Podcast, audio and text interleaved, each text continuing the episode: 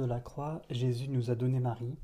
Il nous avait promis également qu'il enverrait un don qui ferait notre joie. C'est l'Esprit Saint, reçu à la Pentecôte dans l'Église naissante. Ces deux dons sont mentionnés de manière ultime à la fin de la Bible dans le dernier chapitre de l'Apocalypse.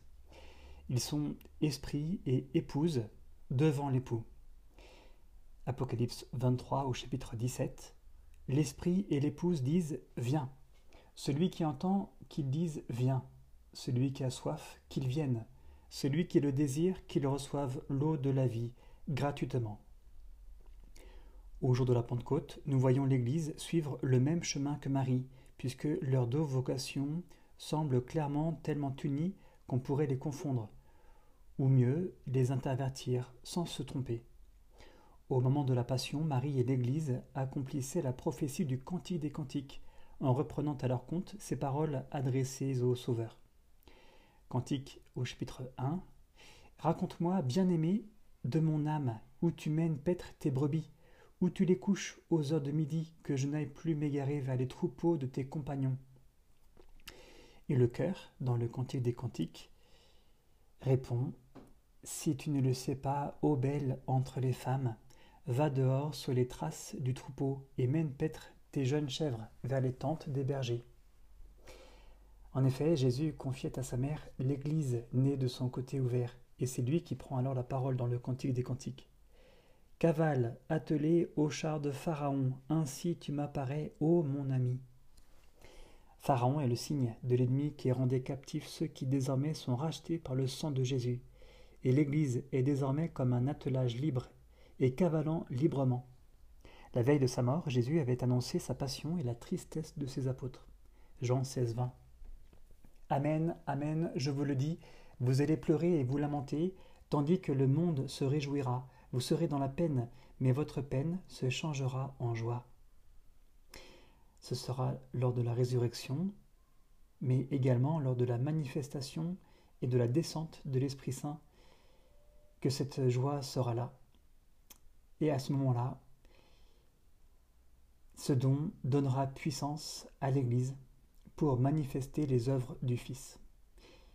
Puis Jésus, la veille de sa mort, continue et fait mention de l'épouse, Marie, ou l'Église. C'est le verset 21 qui suit.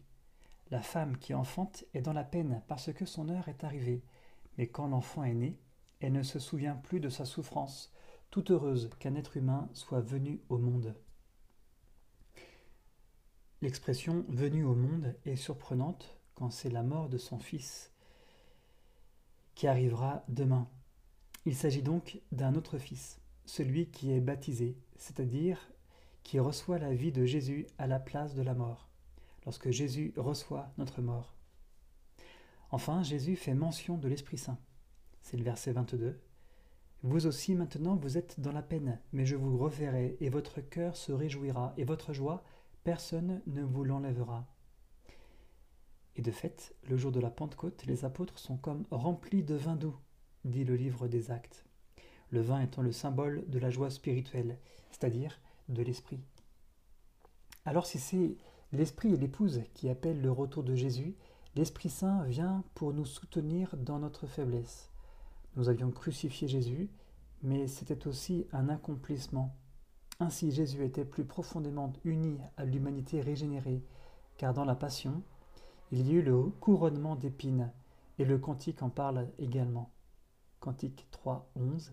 Sortez et regardez, fille de Sion, le roi Salomon avec la couronne dont sa mère le couronna au jour de ses noces, au jour de la joie de son cœur.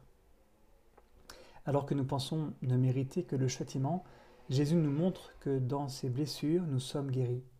C'est ici que nous le couronnons d'épines, mais qu'il est aussi spirituellement couronné du diadème de la liturgie de mariage chez les Juifs, où l'on pose sur la tête du fiancé une couronne, comme, encore aujourd'hui dans plusieurs rites orientaux. Ces allusions au cantique pour le Trinum pascal ne doivent pas nous sembler exagérées quand on pense qu'à la fête de Pâques, les Juifs relisaient ce livre du cantique. C'est bien que les Juifs l'ont en tête au moment où tous ces événements se produisent. D'ailleurs, de nombreux détails de la Passion s'y retrouvent encore. Cantique 5.3 J'ai ôté ma tunique, devrais-je la remettre? J'ai lavé mes pieds, devrais-je les salir? Et en effet, Jésus a dû retirer sa tunique au moment de la crucifixion, et ne la retrouve pas au moment de la résurrection.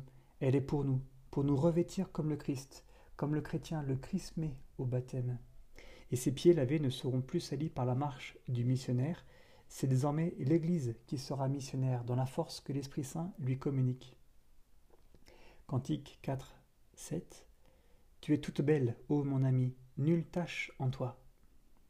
Ici, Jésus contemple la beauté de Marie comme celle de l'Église, et elle contemple la rédemption de son Fils. Cantique 6 Où est parti ton bien-aimé, ô belle entre les femmes? Où s'en est allé ton bien-aimé que nous le cherchions avec toi? dit le cœur. Et alors elle répond Mon bien-aimé est descendu dans son jardin, dans les parterres d'aromates, pour mener ses brebis paître au jardin et pour cueillir des lys. En effet, il est bien descendu aux enfers chercher les morts, et ces lys, ce sont Adam, Ève, Abraham et tous les patriarches, David et tous les justes qui attendent la venue du Sauveur. C'est dans la puissance de l'Esprit que Jésus ressuscite, et c'est dans cette puissance spirituelle que tous ressuscitent en Jésus. Et c'est cette même puissance qui est donnée aux apôtres pour la mission du temps de l'Église. Or, dans l'Apocalypse au chapitre 12, on voit Marie, l'Église, en combat contre l'ennemi de l'Église. Et dans ce chapitre 6 de Cantique, l'Église, ou indifféremment Marie, ayant dit Je suis à mon bien-aimé, mon bien-aimé est à moi, lui qui mène paître ses brebis parmi les lys. Voici que lui répond, et c'est l'époux, Tu es belle, ô mon ami, comme Tirsa, splendide comme Jérusalem, terrible comme des bataillons. Et en effet, Marie mène la bataille contre le démon. L'Église est revêtue des armes spirituelles dont parle Saint Paul dans la finale d'Éphésiens 6. Voici notre joie et notre motif de joie. Marie est à nos côtés. Voir à notre tête comme lieutenant de Jésus, comme Jeanne d'Arc jadis, qui était lieutenant du roi du ciel. Et comme l'Église, elle a reçu la puissance de l'Esprit Saint pour vaincre au nom de Jésus l'antique serpent. Et nous sommes soldats de l'Église, de notre Mère du ciel,